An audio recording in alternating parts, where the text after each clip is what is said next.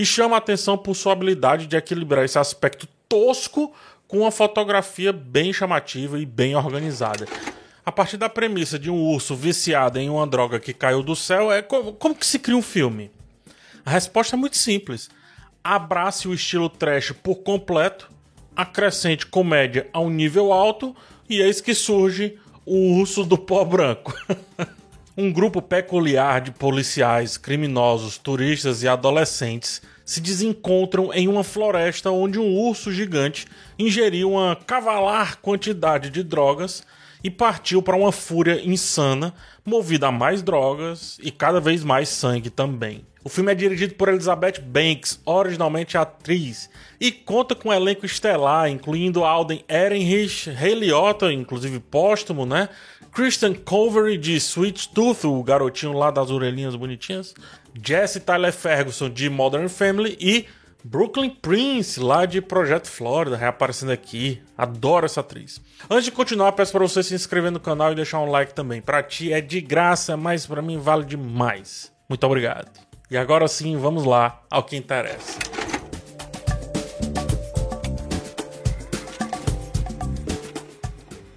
O uso do pó branco é uma grande uma bobagem?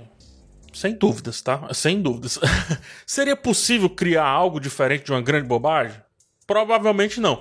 O filme explora o seu potencial da melhor forma possível quando opta por seguir o caminho do humor mais escrachado possível. O elenco grande vem para criar várias linhas narrativas a fim de sustentar a história a partir da, do absurdo que ele é, né?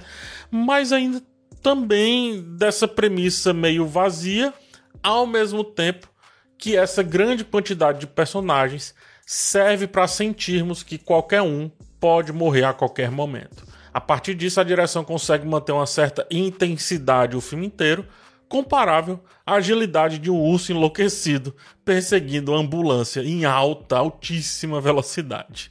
A diretora, a Elizabeth Banks, imprime um tom irreverente e muito sarcástico na tela e chama a atenção por sua habilidade de equilibrar esse aspecto tosco com uma fotografia bem chamativa e bem organizada. Filmes assim geralmente esnobam os atributos mais técnicos, né? Uh, os efeitos visuais aqui são convincentes, mesmo que perceptíveis. Aí você diz, opa, tá entrando em, em contrassenso aí, PH. É porque eles são adequados, considerando que ainda é uma produção pequena. É importante deixar isso em mente. Alguns planos são sim bem elaborados, não se resume a câmera simples, tem planos que são muito bem iniciados, traveling, etc. Isso daí é legal porque, enfim, causa um pouco da imersão, tá? Mas é importante notar, quando a fotografia é boa, ela é muito boa. Quando é ruim, ela é terrível. Só para pontuar esse fato de que algumas cenas parecem sofrer realmente com o tamanho esperado ali do filme, né? Da produção. Não ofende porque faz parte desse equilíbrio entre levar-se a sério e não levar-se tão a sério assim o tempo inteiro. A curiosidade em descobrir como a próxima cena bizarra e absurda vai se desenrolar, bem como as mortes inusitadas que ocorrem ao longo da trama, eu acho que isso mantém o envolvimento e o interesse aí no continuar das situações que vão sendo criadas uma atrás da outra. Essas situações são muito bem construídas, especialmente quando se baseiam no sarcasmo e dão um toque de sátira ali àquela questão toda. O texto brinca com estereótipos, como o policial negro e o jovem fanfarrão dos anos 80, que se acha muito por ter um simples canivete, além de fazer trocadilhos intermináveis relacionados ao uso de drogas, né? É um atrás do outro, é impressionante. E também aborda o clichê muito comum do instinto materno colocado nos filmes de ação. É muito comum no cinema como um todo, mas no cinema de ação ele ganha um tom diferente. Isso enquanto faz piada com essa situação e referencia inúmeros outros filmes que exploram esse tema, como por exemplo o segundo filme da franquia Alien, né? Os, o Aliens do James Cameron. Com a consciência de que a simples premissa do urso não seria suficiente para sustentar o filme, os realizadores transformam essa ideia em uma piada central e expandem essa piada para os vários núcleos narrativos ao longo da trama. É difícil apontar um protagonista aqui dessa história porque há diversas linhas narrativas que se entrelaçam, se cruzam, mas também se afastam e o urso, ele atua como um elemento disruptivo, né? Ou um catalisador aí para fazer menção química ao negócio.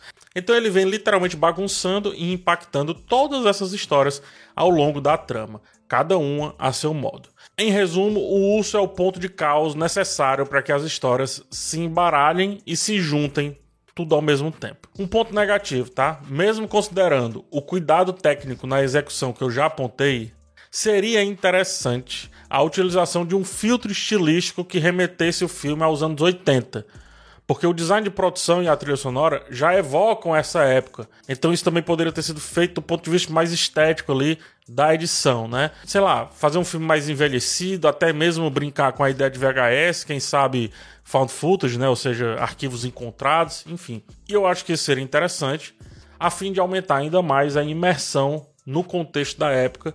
E esse revés, ele só fica evidente porque como eu disse, a Elizabeth Banks ela mostra que quer fazer algo além do que a tosquice natural dessa premissa. Então por isso que faz sentido pontuar o que poderia ser aí, vai, um, um probleminha, ou pelo menos a inclusão de uma cereja no topo de um bolo. Confuso, maluco, mas interessante. a forma como ele incorpora a história original é talvez o aspecto mais interessante aqui do filme. Praticamente todos os elementos dessa história original são visitados e combinados aos memes e piadas que são criados ou que foram criadas em torno dela, e dessa maneira o filme adapta a realidade, mesclando-a com a lenda e gera um hiperrealismo trash que resulta numa bagunça muito divertida de assistir. Transitando de um sketch a outro, né, de uma gag a outra, o roteiro explora várias possibilidades a partir da já naturalmente tosca premissa inicial resultando em uma comédia nonsense bastante aceitável. E é justamente esse caráter absurdo que faz com que o filme funcione bem, cativando aqueles que é, não se preocupam tanto com questões mais complexas e proporcionando bons momentos da mais pura descontração. É isso. Muito obrigado por ficar comigo até o final desse vídeo. Peço agora que se inscreva no canal e também deixe um like. Pra, já falei, né? De graça para ti, mas para mim é muito importante. A gente se vê no próximo. Um forte abraço em vocês e tchau.